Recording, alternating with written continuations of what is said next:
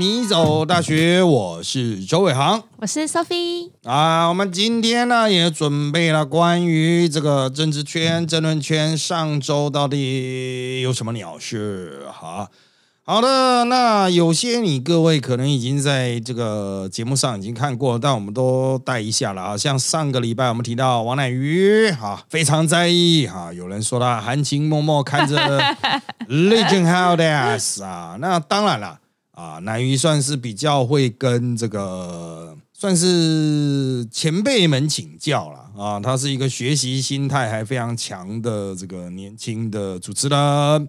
啊，像上个礼拜他就问啊，林长佐，哎，你是怎么发音的呀？你为什么这样唱喉咙都不会受伤呢？啊，因为林长佐是唱那个黑死腔的，嗯啊，嘶吼感啊，但是林长佐说，嗯，其实还好，不太会伤喉咙啊，这个有有他们的特有的技巧了哈。那当然发音是真的很难。那乃鱼说他有去上发音课，呃，那还是一样这个习惯用喉咙发音。我想啊，这个是一个认知上的落差。其实我们之前有提过了哈，人类其实你要不经过喉咙发音，嗯，应该很难吧？啊，都是会经过喉咙吧？啊，那。我们是怎么样把声音推出来呢？因为这跟你直接挤压喉咙相比哈，我们是用这个整个腹腔的力力量力度啊，就横膈膜嘛啊，所以呃，丹田是不是？丹所谓的丹田，但实际上就是用我们会用整个腹腔去把声音挤出来，所以我们声音可以投得非常远。我们不是去直接挤喉咙了，还是要经过喉咙，还是要大口的吸气。啊，那才能把声音弄那么远。然后我们如果持续大声太久，一样会受不了啊。哦，可是因为习惯了啊，这种发音呃模式已经习惯了，所以我们可以很轻松，然后可以比较不会让喉咙有那种过度挤压啊的感觉啊。那就像我们这种比较专业的名嘴哈，我们其实嗯。在一定的空间内是完全不需要，呃，这个麦克风也可以啊，就是 我们可以很轻松的把，比如说在一个空间里面吧，我们可以用喊的就把我们的声音投到那个空间里的每一个角落啊。那讲说是喊啊，实际上就是正常的说，但是我们用自己的呃肚子的力量把声音投得很远，这样子啊。那我觉得。之所以会挤压喉咙啊，这个很技术性了，那一对一般人是完全没屁用啊。因为现在大家都有科技嘛，你用麦克风就好。那我们之所以会有这样子的这种发声的习惯哈，嗯，可能是第一个哈，我以前在大学上课的时候，就是能不用麦克风的话，那就不要用了，因为用麦克风人家会批评我很吵啊。你会，你都我我刚刚突然想一下，老师你上课的时候，其实我们就算最后一排听得很清楚哎。对啊。啊，这个就是声音要投到最后一排去嘛。啊，再来就是在军队的时候，也是下达口令，也是想办法要吼得很远。啊，讲说用喊用吼，其实都不是，是我们很用力的挤压自己的肚子，然后把声音投得很远。它是一种心灵的想象。哦，它不是说真的就是这样子哦啊，这样子不是，它是我想我设定一个很远的目标，然后。我像投手一样，要把球从这边用力的丢到那个角落去的感觉，而不是在我站在原地很大，就是很大声的啊，这样不是？因为你如果没有设定一个目标对象的话，你声音很难投到那么远。那个意念去控制，哎，对，没有错啊。所以它是一个概念训练、意念训练。但是啊，呃，我个人的经验是这个样子啊，就是我们。还真的会受到空间影响，像我最近在录《狠狠抖》内幕啊，它的棚比较空，所以我在尝试把声音投出去的时候，我可能不是投给摄影师，我可能是投到摄影师后面更远的一个地方去，那这个就会造成一个效果，它就会出现回音的。哦，在现场就会出现回音，然后它的那个回音大到我耳朵都会感觉到那种震动，那嗯，会出现那种白噪音的感觉。嗯，哦，那当然主持人他没有听到，那 audio 收音的这个音控师他可能嗯把它调掉了，哦，就他们可以去后置去混音把它混掉，哦，但是我和我旁旁边的来宾都会听到会震，啊，那比如说我还有林涛。我们都可以轻松的把声音投出去，所以我们都会听到彼此的那个震到耳膜都在震的感觉，啊，就不只是声音，就是会有滋滋的那种白噪音出现。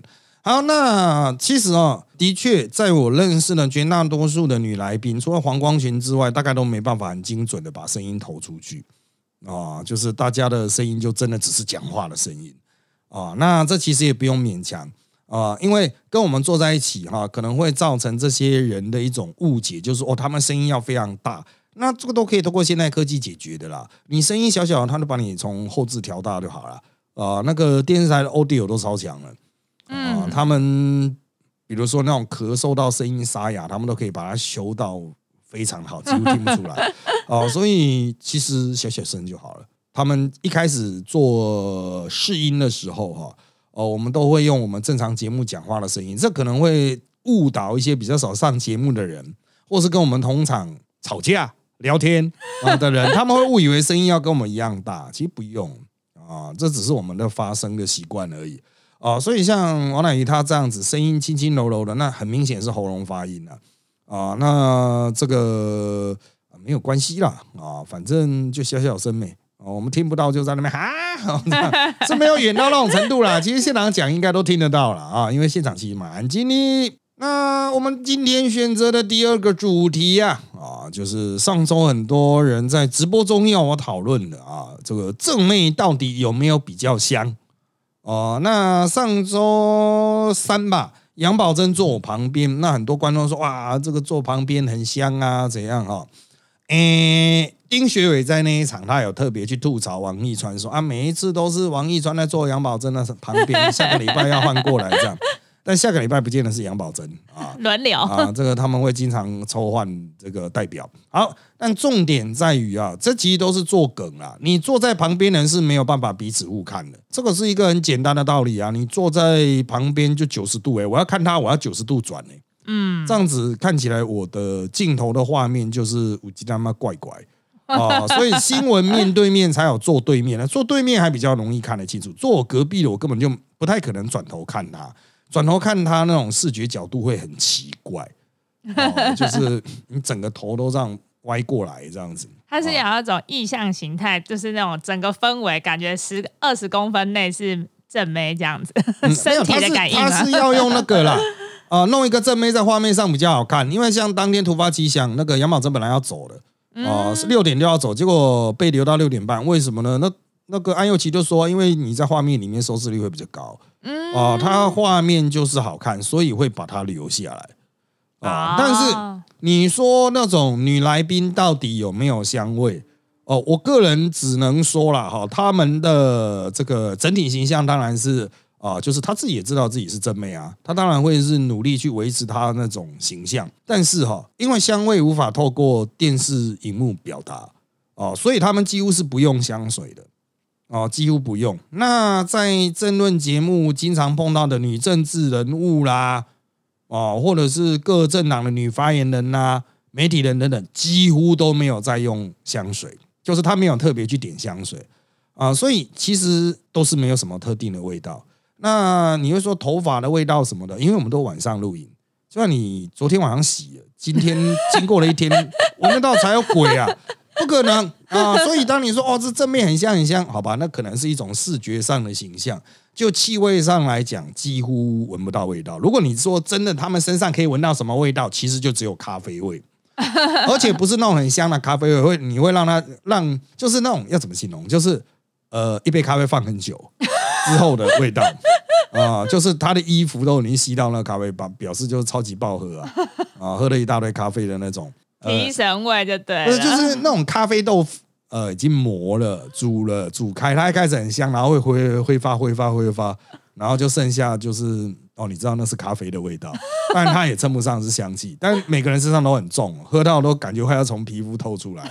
哎，老师，我是之前有遇过一件一个人很特别，就是虽然大部分女生就算不喜欢喷香水，也都会沐浴乳或者是身体乳。都会选有一点香气，或者上面写什么植物类的，就是嗯，无选完全任何东西都无添加，这种人比较少啦。然后，可是我以前有个同事，他都开玩笑说他自己是气毒犬，嗯嗯嗯，他完全不能闻到香水味，嗯，像是这种花香，例如说呃真正的花这种植物没问题。可他有一次坐，我们都想说怀疑说他说的真的假的。他有一次他坐电梯，闻到上一位残留的香水味，嗯。是里面的电梯是空的，是没人的。他整个呼吸急促，哎，整个快要没办法呼吸，大家赶快帮他叫救护车。对，好夸张的。啊，这个过敏啊？哦，真的哈。嗯，这就是过敏。他对那些香那个可能是那种香精分子过敏对，人工香精，所以他下班都走安全梯，然后上班都早一点来错开人潮。所以我有时候想说，安全梯都没人陪他走，真的好险不在一零一上班呢。所以女生觉得好像很香，还是要。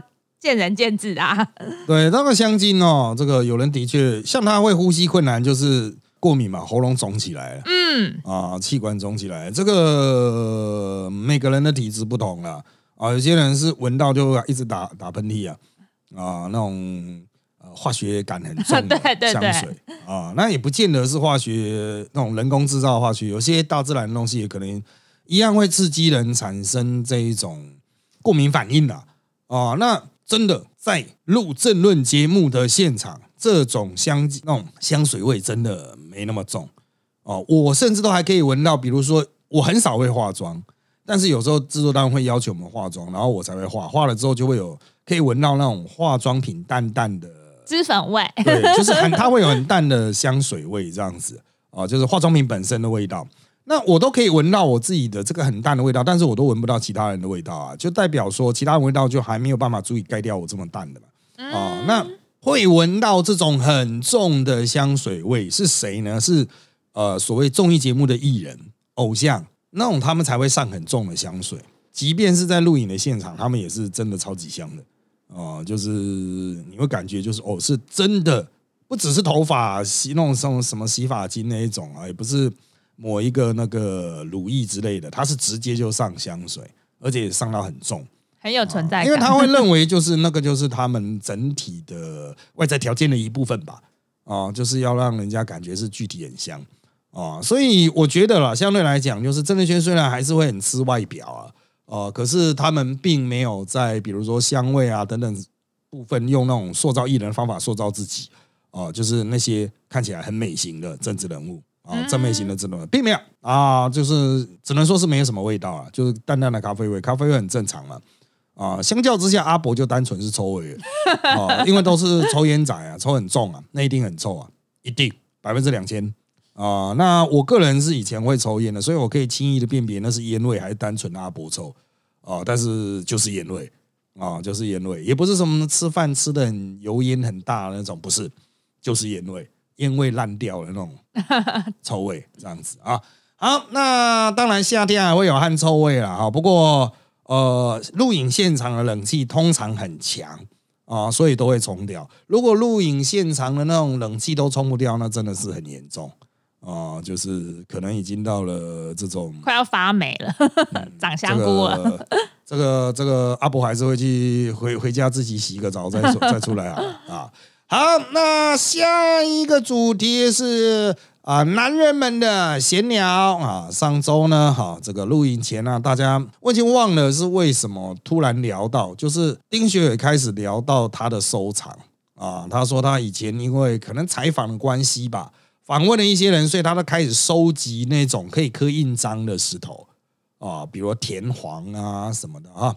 那我就讲说，我有在收集玉石啦，哈，就是玉器啦，就是翡翠之类的，还有琥珀，还有化石啊等等的。然后聊聊聊到金丝楠木啊，关于金丝楠木呢，其实我在《扎报》内报曾经有一集啊，去访问过一个业者，业者是说金丝楠木是中国人比较喜欢，台湾人比较不喜欢，嗯，因为金丝楠木太金了，土豪金了，它金过头了。哦，所以台湾人会觉得它太没品味哦，就单纯是炫富啊。那台湾人的炫富是另外一种啊，因为像那个后来聊聊聊到手表嘛，一只手表一两百万、一两千万的啊。那那个邱敏宽他年轻的时候就收了很多哦，现在觉得生无可恋，还不如戴 iWatch 啊，因为那个也是很麻烦，你要养要洗啊，要就是要保养啊。要除用除湿机，不只是，他还要专门送去给人保养，哦保养一次就三五万这样子 哦，所以养起来是很贵啦。那大家的一致结论哈，像丁雪儿说，他有上百只茶壶呢，每一只都要泡呢，都要擦呢。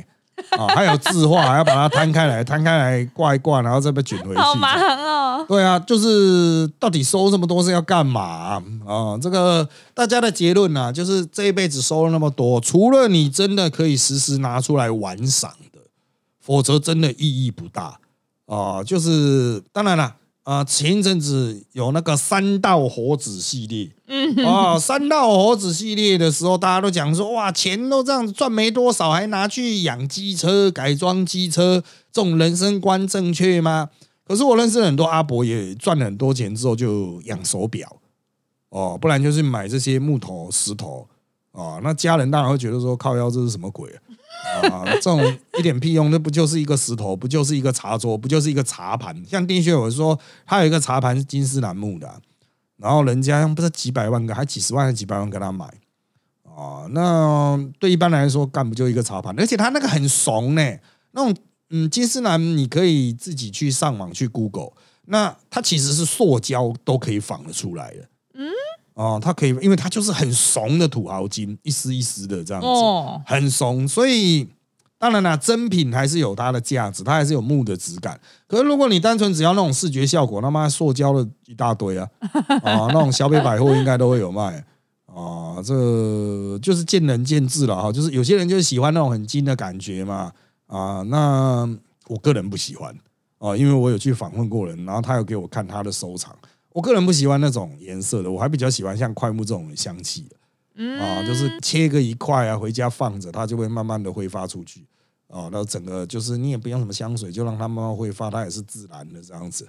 啊，那真的是超级香的。你有时候经过那种呃木艺店哦，就是卖木雕的那一种店，那你就可以闻到它里面的块木的味道啊，就很舒服哎、哎，樟木、楠木的，它那个都自然的味道哦，就是其实提神醒脑什么的，就是安定精神的效果不错哦。可是重点是你收那么多，家人可能会觉得说靠腰哎，那个到底有什么用？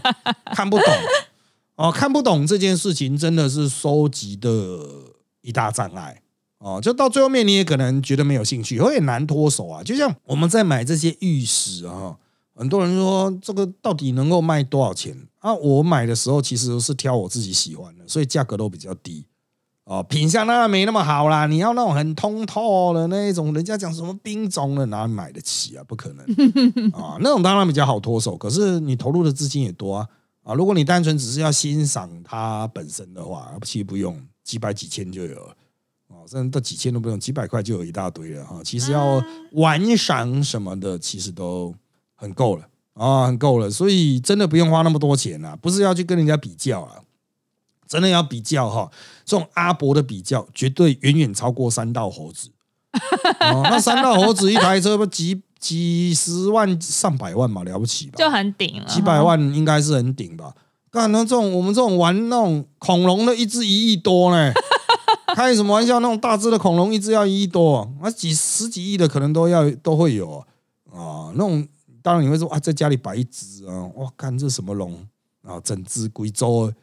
哦，那当然是很气派啊，真的很威耶、对啊，摆那是很气派，可是干很占空间，到底是要用来穿小啊？就是当然这个就是有钱人的嗜好，就像手表嘛啊，我个人是完全没有兴趣哦，但是我尊重人家的兴趣，就像那些跑车啊，我个人是完全没有兴趣啊。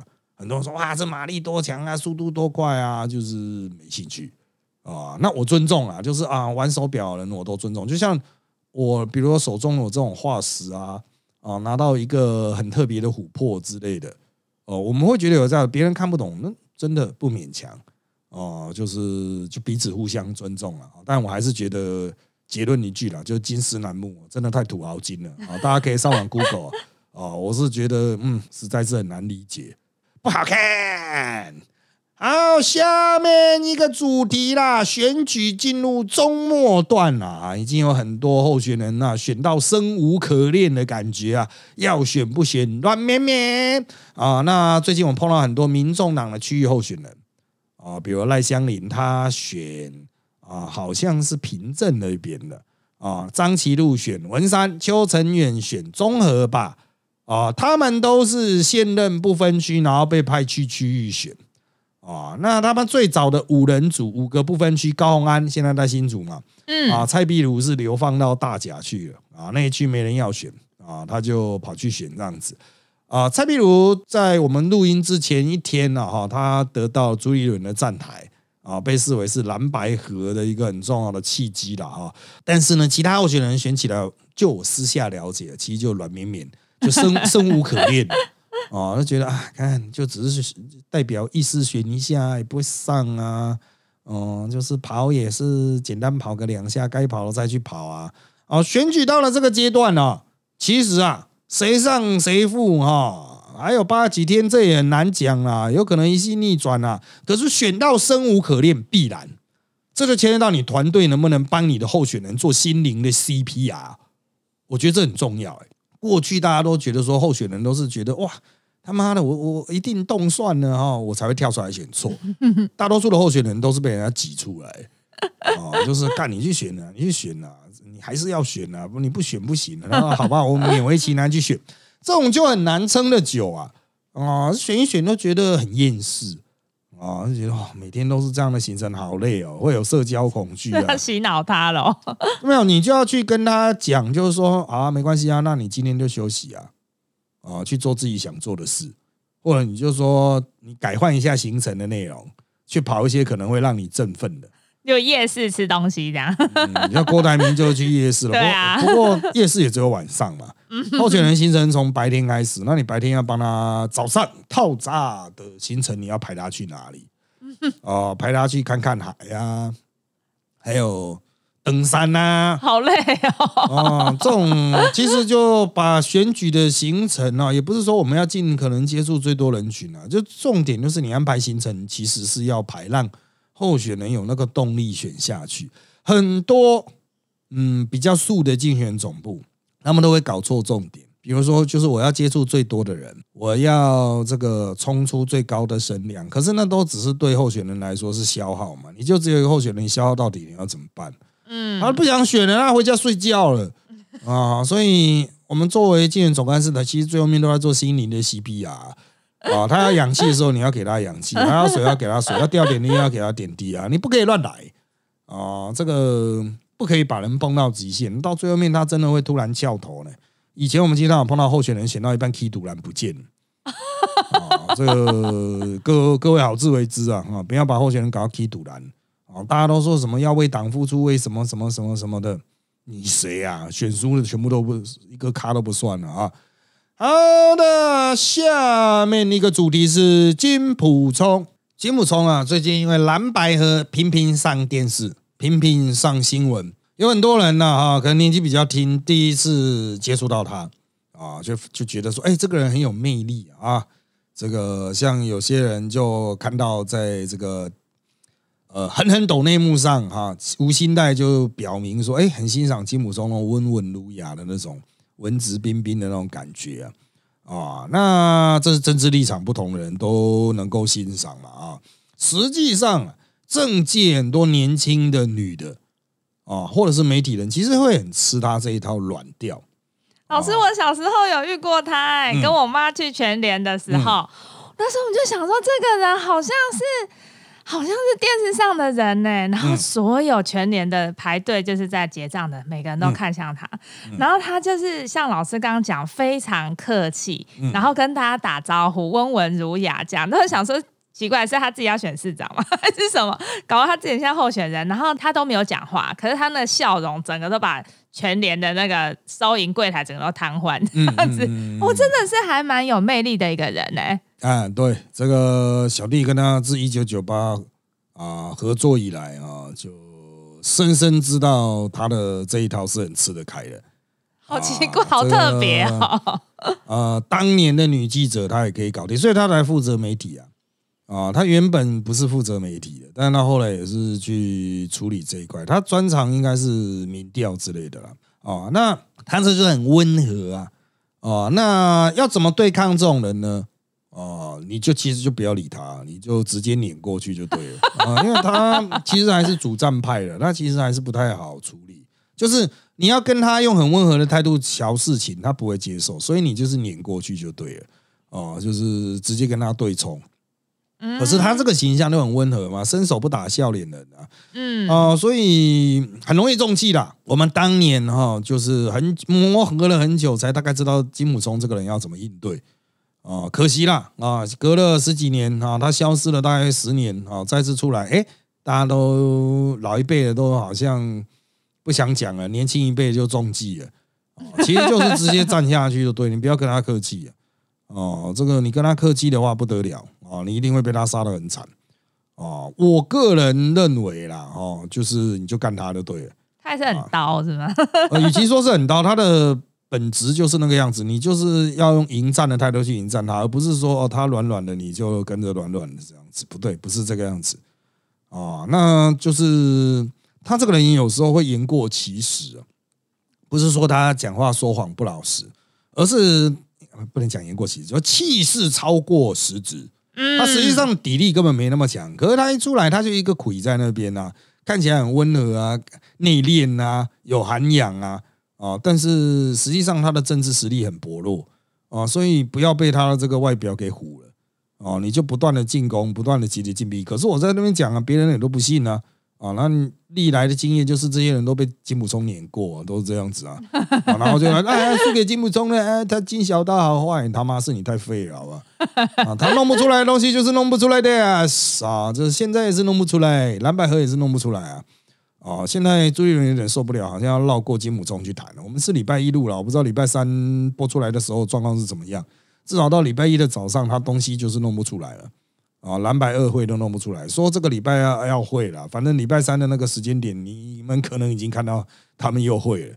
哦，就是金姆中和黄珊珊又会，但我不确定啊，这个会不会成型啊？礼拜一听到的消息是这个样子。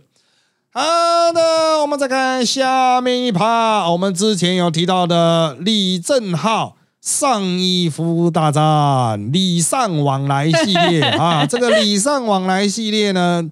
啊，这个我们上周啊，应该说先前已经发展到这个李正浩在那边啊，这个打颠簸拉皮啊，打这个呃文物美啊什么的。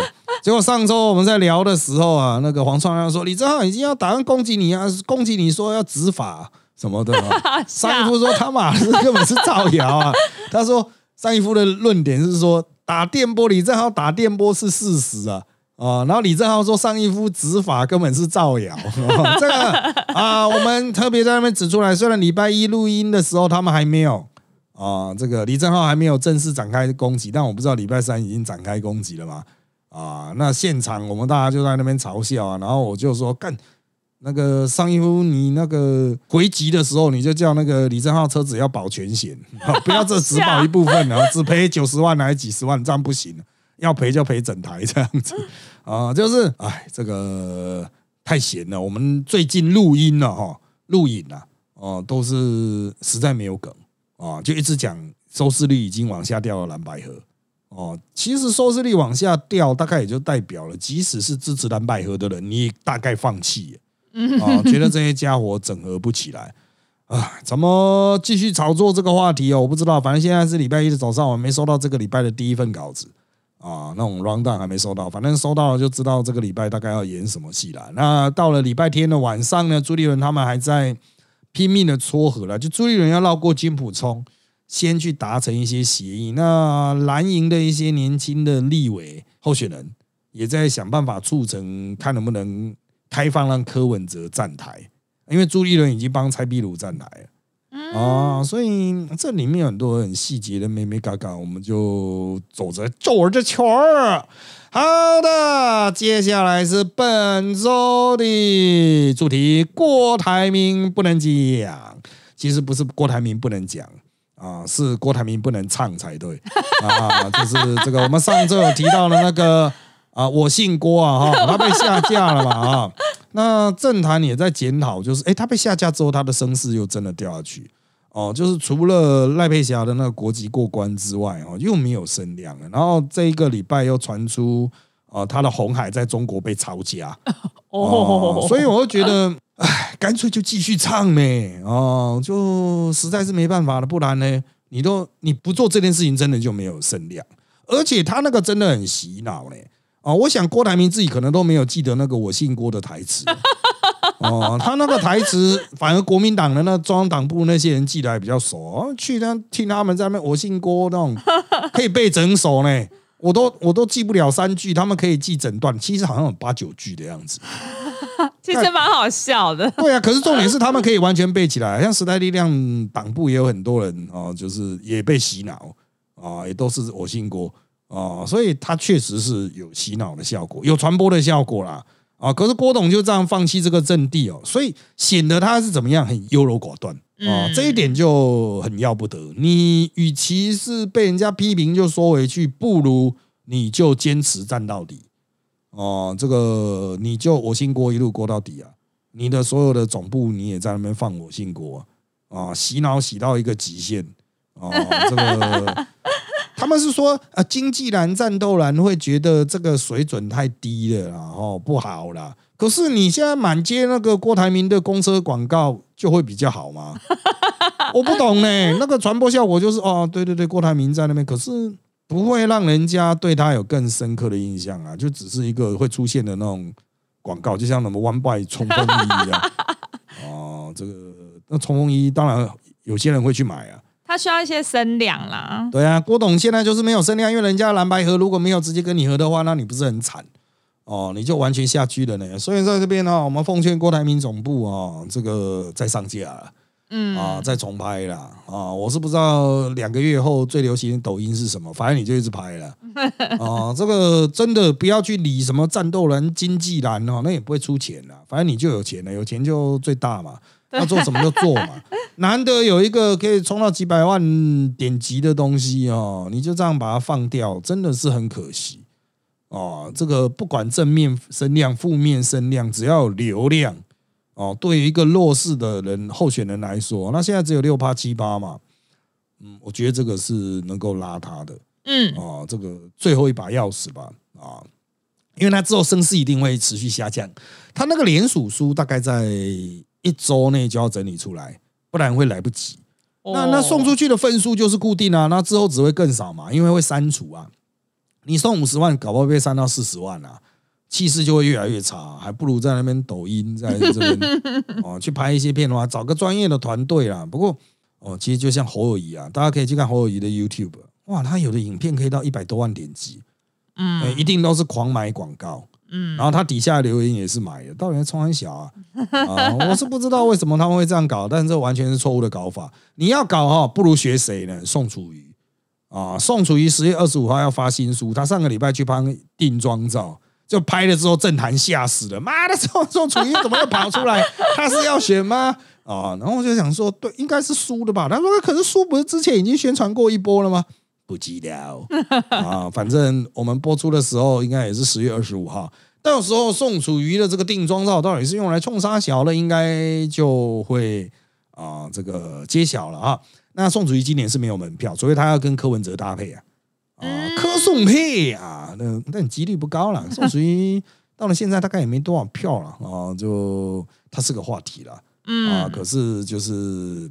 就已经久了嘛，不过他就是知道怎么去那种煽动那种媒体效果啊。虽然那个算是误打误撞啊，是摄影师拍宋楚瑜的摄影师跟宋楚瑜合照，然后丢上来，却意外引爆政坛话题啊 啊！但是这就代表宋楚瑜本身还是有火花嘛啊，他还是会有那种引起讨论嘛。为什么宋楚瑜会引起讨论？因为他老是就是一直出来选嘛啊。那郭董就是老是没有选到底嘛。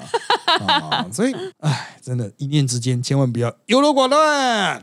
好了，我们这集的内容就差不多到这边喽，请追踪我们米走大学脸书粉丝团、YouTube 频道，掌握我们的最新状况，也请在各大 Parking 平台给我们五星好评。有意见也请在 YouTube 米走大学留言，让我们知道。谢谢大家的收听，那就在这边跟大家说拜拜，拜拜。